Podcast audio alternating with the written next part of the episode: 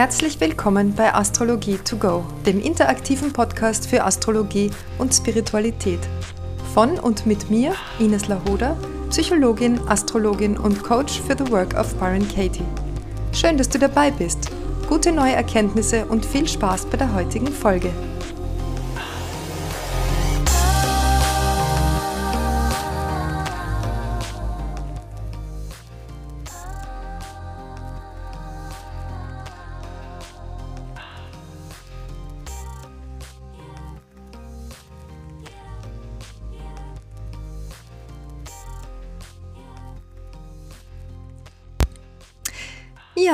Hallo, ich melde mich zurück aus meiner Sommerpause. Ich habe eine wunderschöne Woche in Österreich verbracht bei einer Singwoche, wo wir sehr viel verschiedene unterschiedliche Chorliteratur gesungen haben, Volkstanz und alles mögliche, ähm, sportliche Betätigung, Schwimmen und einige Unwetter erlebt haben. Und jetzt bin ich wieder da in neuer Frische, nicht in alter Frische. Und ja, darum geht es heute endlich weiter mit dem, mit einer Hörerfrage. Und zwar geht es um die Deutung. Äh, ich habe also die Frage bekommen, wie gehst du bei der Deutung vor? Was siehst du dir zuerst an? Was ist als nächstes und so weiter, sodass am Ende eine ordentliche Deutung dabei herauskommt. Sie schreibt, bei manchen Deutungen weiß man am Ende gar nichts mehr, weil irgendwie alles dabei ist und oder sich alles in sich widerspricht. Oder die Deutung ist so unverständlich in der Wortwahl, dass man auch keine Freude als Leser oder Fragesteller hat. Ja, also ich denke, du beziehst dich hier auf eine Computerdeutung, computergenerierte Deutung, denn wenn man mit jemandem spricht, dann kann man ja natürlich nachfragen, wenn man was nicht versteht. Aber gerade bei computergenerierten Deutungen ist das so eine Sache. Vor allem, wenn man sehr unterschiedliche Persönlichkeitsanteile in einem Horoskop hat, dann ist es schwierig, was stimmt jetzt? Da steht vielleicht bei der Widdersonne, du bist sehr spontan und ähm, hast Pioniergeist und bist, schreitest mutig voran. Und beim Fischemond dann steht, du bist sehr sensibel und zurückgezogen und brauchst viel Ruhe. Und dann fragt man sich, was jetzt? Und ähm, das ist eben die Kunst der Deutung, das alles unter einen Hut zu bringen und das eine aufs andere zu beziehen. Das ist also nicht nur dass man wie bei einem Baukastensystem die einzelnen Komponenten zusammensetzt, sondern vor allem, wenn wir psychologisch deuten, dann müssen wir dringend die Hemmung, Kompensation oder erlöste Form mit einbeziehen in die Deutung. Und da gibt es bestimmte Hinweise darauf, ob eine Anlage eher gehemmt oder kompensiert erlebt wird oder gelebt wird oder ob sie vielleicht schon in der Lösung ist. Damit, da spielt natürlich auch eine Rolle, wie alt jemand ist. Der wird es mit 20 die gleiche Konstellation bestimmt anders erleben als mit 50, wenn schon vieles passiert ist im Leben, wenn er schon ein paar große Zyklen hinter sich hat, Saturn und Pluto Quadrat und Uranus Opposition und so weiter. Da ändern sich ja sehr viele Anlagen in Richtung Kompensation beziehungsweise dann äh, Richtung erwachsene Form.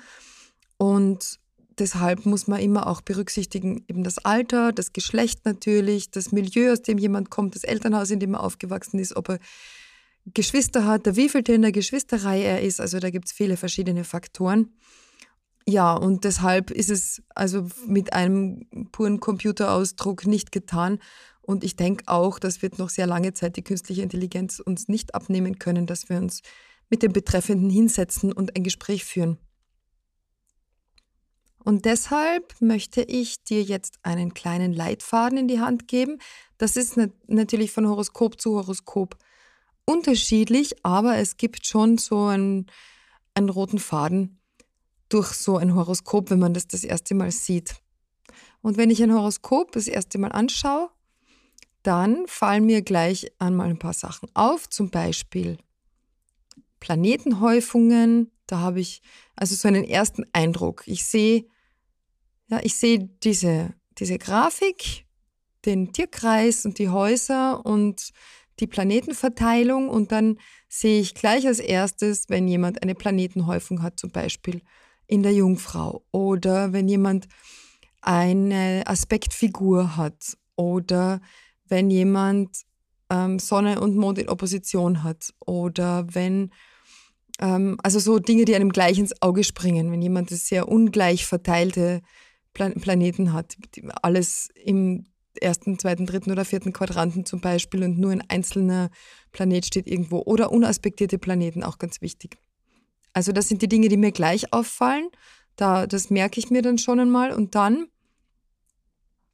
schaue ich als erstes auf die Sonne. Wo steht die Sonne? Die, in welchem Zeichen steht sie? In welchem Haus steht sie? Und wo herrscht sie? Also wo, in welchem Zeichen herrscht der Löwe?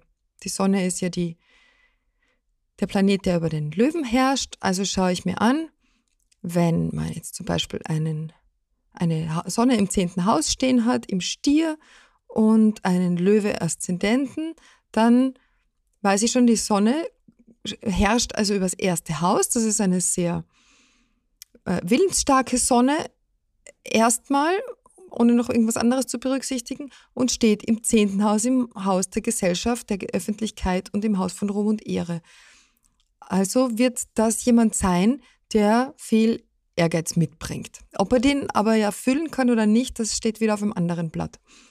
Aber erstmal, also wir schauen auf die Sonne, wo steht sie, wo herrscht sie und in welchem Zeichen ist sie. Und dann natürlich die Aspekte der Sonne. Dann gehe ich weiter zum Aszendenten, auch wenn das jetzt kein Löwe-Aszendent ist natürlich, dann schaue ich mir an, welchen Aszendenten hat der, wo geht der Herrscher des Aszendenten hin, also der sogenannte Geburtsherrscher. Bei einem Krebs-Aszendenten wäre das dann der Mond. In welchem Haus steht der? In welchem Zeichen steht der und welche Aspekte bekommt er? Und dann schaue ich mir den Mond an. Der Mond im Zeichen, im Haus und wo herrscht er?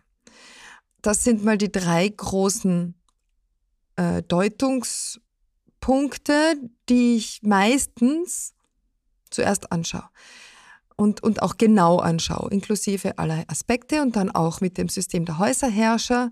Also wer beherrscht den Mond dann wieder und wo geht der Herrscher vom Mond hin? Also wenn der Mond beispielsweise im Skorpion steht, dann wäre der Herrscher von Mond der Pluto. Und dann schaue ich, in welchem Haus steht Pluto, dann steht der vielleicht im zweiten Haus.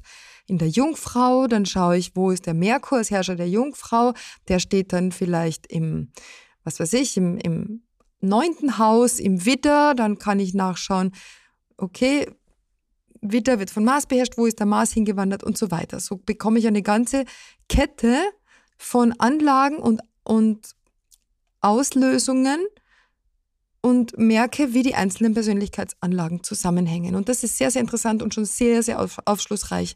Allein mit diesen drei Komponenten, die ich jetzt genannt habe. Und dann geht es natürlich weiter und dann schaue ich mir die restlichen Planeten an. Und wie gesagt, ich habe im Hinterkopf behalten, ob jemand eine, ein Stellium hat, ein sogenanntes, wenn also drei oder mehr Planeten sehr eng nebeneinander sitzen oder wenn es eine Betonung von einem Element gibt, wenn jemand zum Beispiel ganz viele Planeten in Feuerzeichen hat oder ein Wasserzeichen oder eine Aspektfigur mit einem bestimmten Element oder ob jemand die Qualität der Zeichen betont hat, ganz viele Planeten in fixen Zeichen oder in beweglichen oder in kardinalen Zeichen.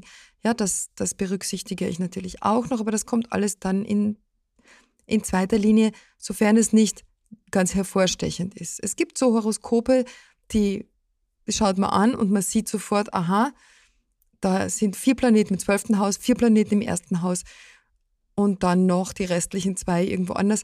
Da weiß ich schon, da gibt es einen Konflikt zwischen der, der Weltflucht und dem Hiersein. Der, die Weltflucht wäre das zwölfte Haus, also da ist jemand, der sehr spirituell ist oder sehr bezogen aufs Jenseits oder auf, aufs große Ganze oder aufs Göttliche oder ähm, ja, eine starke Sehnsucht hat nach dem Zuhause, also nach dem wahren Zuhause, nach dem spirituellen Zuhause und gleichzeitig, wenn das erste Haus dazu betont ist, dann hat derjenige genauso den Anspruch, hier auf dieser Erde zu wirken, sich zu entfalten und seinen Willen durchzusetzen, beziehungsweise seine, sein Lebensthema in die Welt zu bringen. Und das wird ein starker Konflikt sein, weil das zwei sehr unterschiedliche Häuser sind, die aber gleich stark betont sind.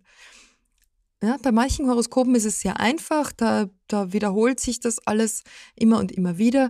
Es gibt zum Beispiel so Wiederholungen, da steht dann der Mars im vierten Haus zum Beispiel und dann ist es, also da hätten wir schon eine Mond-Mars- Komponente drinnen und dann hat vielleicht der Mond noch zum Mars eine, einen Aspekt und dann steht vielleicht der Mars auch noch im Krebs.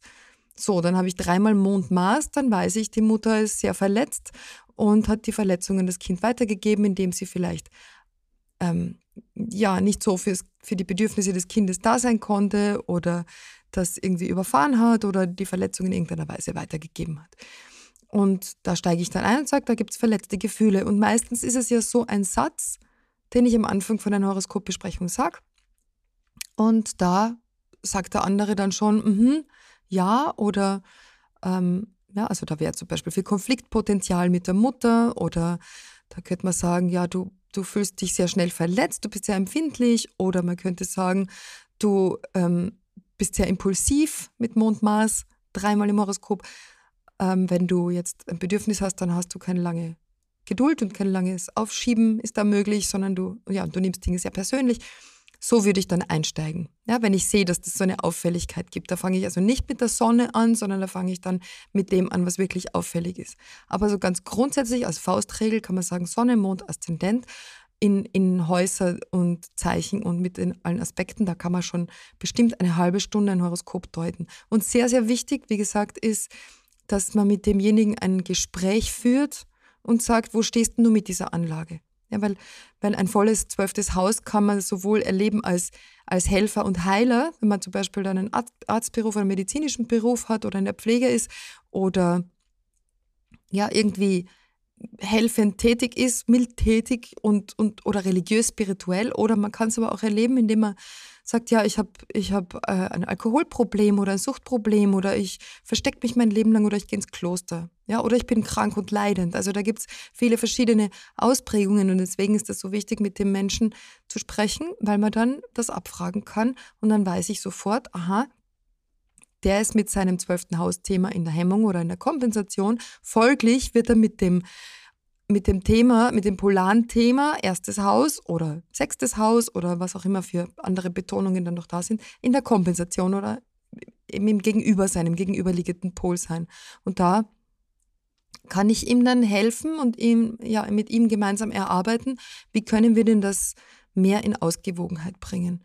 Und das ist das also, wie ich so ungefähr arbeite und wie ich mich an so ein Horoskop herantaste. Und äh, es ist schon auch so, wenn ich jetzt das Horoskop für jemanden mache, den ich nicht vor mir sitzen habe, manchmal mache ich das Horoskop für einen Ehepartner oder auch natürlich bei Kinderhoroskopen, da habe ich nicht das Kind vor mir sitzen.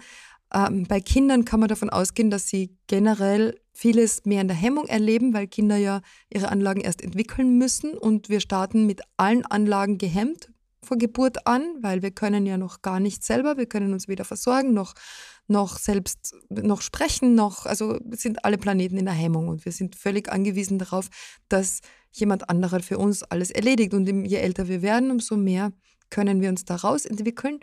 Und unsere Anlagen je nach Erstens je nach Anlage, je nach Geburtsanlage und zweitens je nach Umfeld, wie das ermöglicht wird, entfalten und in die erwachsene Form bringen. Und in manchen Familien ist es einfacher, gewisse Anlagen in die gleich in die erwachsene Form zu entwickeln und, in, und andere Formen, die werden nicht so gern gesehen. Und das hat nicht unbedingt was mit der Kultur zu tun, denn in manchen Familien ist es sehr angesehen, also ist der Intellekt hochgeschrieben zum Beispiel, da wird man sehr zum Lesen ermutigt, da wird vielleicht vorgelesen viel, da stehen viele Bücher herum und das Kind interessiert sich und wächst einfach mit, mit dieser Merkur- Jupiter-Qualität schon auf und wächst da einfach hinein und wird dann auch jemand, der gerne liest, schreibt und sich mit Worten ausdrückt und mit Sprache befasst. Und in anderen Familien, da wird das nicht gefördert entsprechend, sondern da werden andere Sachen gefördert. Da wird vielleicht viel Sport gemacht oder es wird viel was auch immer, ja, und dann wird er das entwickeln, derjenige mit seiner, wird er diese Anlage leichter in die erwachsene Form bringen und die, und die, und vielleicht wird immer gesagt, du redst erst, wenn du gefragt wirst oder du, du bist still, wenn die Erwachsenen sprechen, dann wird er die Merkur-Anlage nicht so leicht entwickeln können oder wenn nicht gelesen wird oder wenn nicht gesungen wird oder wenn nicht, ich weiß nicht, ja, wenn kein Sport betrieben wird. Und je nachdem, wie diese Anlage in dem Horoskop schon dasteht, wird er das dann verfolgen oder eben nicht verfolgen. Und es gibt auch gewisse Hinweise darauf in, jedem Horoskop. Man kann zum Beispiel sagen, der Aszendent, der steht nicht in erlösten Form zur Verfügung von Anfang an, das kommt erst später, der entwickelt sich erst im Laufe des Lebens, so ab 30, zwischen 30 und 40 kann man sagen, dass man wirklich mit seinem Aszendententhema in die Welt kommt, mit seinem, also in die erwachsene Form in die Welt tritt. Davor hat man das entweder in der Hemmung oder in der Kompensation.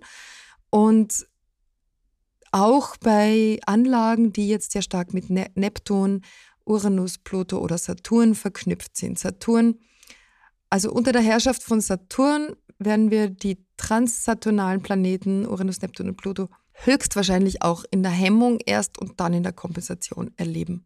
Das heißt also, bei Saturn wäre es dann die Kritikfähigkeit versus kritisiert werden, Recht und Unrecht. Da geht es also immer ums Recht haben dann. Und entweder ist man dann jemand, der immer Recht haben muss oder in der Kompensation oder in der Hemmung wäre es dann jemand, der nie Recht bekommt, der immer kritisiert wird und sich immer im Unrecht fühlt und immer das Gefühl hat, er muss um sein Recht kämpfen.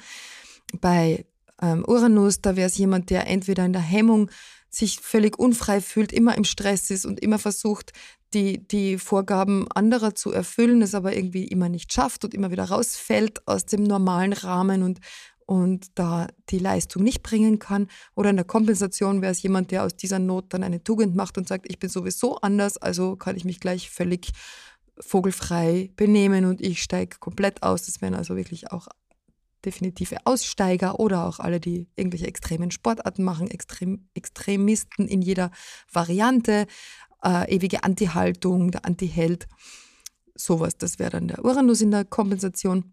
Und der Neptun, das wären also in der Hemmung die kranken, leidenden, schwachen und Randgruppen der, so der äh, Gesellschaft und in der Kompensation alle, die sich mit solchen Randgruppen umgeben und da helfen ja, Sozialarbeiter, Ärzte, äh, Menschen im Kloster, Menschen im Gefängnis, sowas.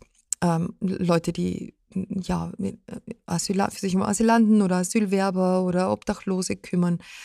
Das wäre alles die Neptun-Kompensation. Und Pluto, da hat man alles, was mit Täter und Opfer zu tun hat. Opfer ist natürlich die Hemmung und Täter ist die Kompensation. Und das meine ich jetzt nicht nur in Form von körperlicher Opfer oder Täterschaft, sondern auch alles, was in die Richtung geht, also mit Mobbing zu tun hat oder psychischer Gewalt oder Unterdrückung und also die Unterdrückten sind in der Hemmung, der, die Unterdrücker sind in der Kompensation, in sämtlichen Spielarten, die man da findet. Und der Schlüssel liegt dann immer beim Saturn.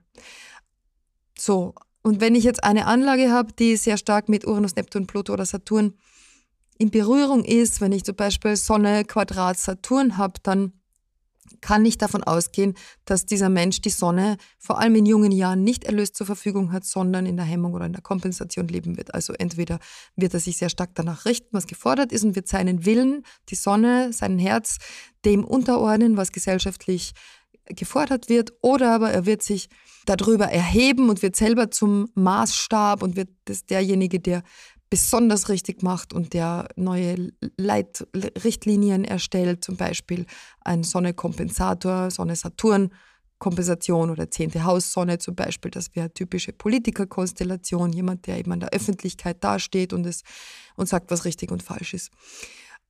Genau, und das Gleiche gilt also für Uranus, Neptun und Pluto. Die hemmen, vor allem wenn sie mit persönlichen Planeten in Verbindung stehen, diese persönliche, persönlichen Planeten erstmal sehr stark. Da kann man davon ausgehen, dass diese Anlage nicht erlöst zur Verfügung steht. Und damit kann ich schon viel anfangen. Neptun hemmt vor allem sehr stark. Neptun in, in, in erster Linie, da kann man dann vor diese Anlage alles stellen, was mit un oder los zu tun hat. Also jemand, der Merkur-Neptun Konstellation hat, also Merkur in den Fischen, Merkur im zwölften Haus, Merkur-Neptun-Quadrat oder Konjunktion oder Opposition oder ähm, den Neptun im dritten Haus oder die Fische herrschend über das dritte Haus. Das wären jetzt alles Merkur-Neptun-Konstellationen. Da kann man dann sagen, Sprachlosigkeit, unkommunikativ, er schweigt, er spricht nicht. Ja, das wird dann alles verneint durch Neptun. Er versteckt sich, er zeigt sich nicht her, er kann nicht sagen, was er, was er meint. Er hat keine eigene Meinung. Also vielleicht hat er gar keine. Oder wenn er eine hat, dann traut er sie sich nicht zu sagen. Er spricht vielleicht leise und zurückhaltend, sodass er nicht gehört wird. Und dann ist sein eigentlicher Eindruck von, die Welt hört mich nicht, wieder bestätigt, weil er vielleicht, vielleicht nuschelt vielleicht hat er einen Sprachfehler, vielleicht hat er eine Lese- und Rechtschreibschwäche. Lauter so Dinge. Das kann man schon gleich mal mit Merkur Neptun vermuten. Und dann, wie gesagt, ist es wichtig, dass ich das abfrage, sage, wie geht es dir denn mit dieser Konstellation? Und dann sagt er vielleicht, nein, ich rede viel und gern. Das kann dann die Kompensation sein, dass er sehr ausufernd spricht oder dass er einen Kompensationsberuf hat, wie ähm, Moderator oder irgendwas, mit, der mit Medien zu tun hat, mit der Scheinwelt, mit dem Internet, dass er im Internet viel kommuniziert. Ähm, und dann, oder er kommuniziert so wie ich, ich habe Merkur in den Fischen, ähm, kommuniziert über spirituelle Themen, über Astrologie zum Beispiel, über Dinge, die ganzheitlich sind. Das wäre jetzt aber schon mehr die erlöste Form. Und ähm, die Kompensation wäre zum Beispiel sehr, sehr ausuferndes Sprechen, wo man nicht zum Punkt kommt, wo man sich immer noch mehr verzettelt und verzettelt und oder so mh, verwirrend spricht, dass einem keiner zuhören kann, oder die Leute schlafen ein, wenn man spricht. Oder man erzählt Märchen, das wäre jetzt ja auch wieder eine eher Richtung erlöste Form. Ja, also Du siehst schon, es gibt viele, viele, viele verschiedene Varianten und es lohnt sich, diese Planetenprinzipien wirklich in der Tiefe zu erfassen, was jetzt beispielsweise ein Neptun-Fische-Zwölfthaus-Prinzip bedeutet, sodass man sich relativ frei innerhalb dieses Prinzips von der Hemmung über die Kompensation bis in die erlöste Form bewegen kann. Ja, so, und wenn ich diese Hinweise also habe, diese, ob jetzt ein Planet, eine Anlage gehemmt oder kompensiert erlebt wird, dann, dann frage ich das einfach. Ja, wie erlebst denn du das? Und dann sagt mir derjenige das ja und dann schauen wir, fühlst du dich damit wohl oder nicht wohl und was kann ich denn machen, um jetzt beispielsweise bei dem zu bleiben, was kann ich denn machen, um meinen Merkur in den Fischen aus der Hemmung zu holen? Und da habe ich jetzt schon ein paar Beispiele genannt. Ich kann zum Beispiel über Märchen sprechen. Ich kann mich bemühen, lauter zu sprechen. Ich kann Sprechtraining machen. Ich kann Kommunikationstraining machen. Ich kann mich befassen mit, ähm, ja, mit, mit Aufbau von Schriftstücken. Ja, wie schreibt man einen Aufsatz? Wie schreibt man eine, eine Arbeit, eine wissenschaftliche Arbeit? Wie schreibe ich ein Buch? Wie schreibe ich einen Blog? Wie, ja, ich kann einen Podcast starten über spirituelles Thema. Ich kann einfach lernen, meine Angst vor dem Sprechen zu überwinden, indem ich es mehr und mehr tue. Und ähm, ja, und da gibt es da gibt's viele, viele verschiedene Möglichkeiten, wie man den Merkur stärken kann, damit ich mich das mehr traue. Gut. So, das war es jetzt in Kürze. Ich hoffe, das hat die Frage ein bisschen beantwortet. Wenn du mehr darüber wissen willst, komm in meine Facebook-Gruppe. Da gibt es immer Möglichkeit zum Austausch. Und wenn du mir Fragen über deine eigene Lebenssituation stellen möchtest, die ich hier im Podcast beantworten soll, dann kannst du das auch machen. Dann schick mir eine Privatnachricht auf Facebook oder Instagram mit deinen Geburtsdaten und schildere bitte die Situation ein bisschen, um die es geht. Wenn du eine Horoskopbesprechung möchtest, dann kannst du dir natürlich sehr gerne einen Termin buchen bei mir unter termine.ineslahoda.com. Und wenn dich die psychologische Astrologie ganz grundsätzlich mehr interessiert, als ich es hier im Podcast erklären kann, dann starte ich im Herbst einen weiteren Anfängerkurs. Das wird so Anfang oder Mitte Oktober sein. Die genauen Daten findest du dann auf meiner Homepage oder auf Facebook in der Gruppe. Da veröffentliche ich das dann auch.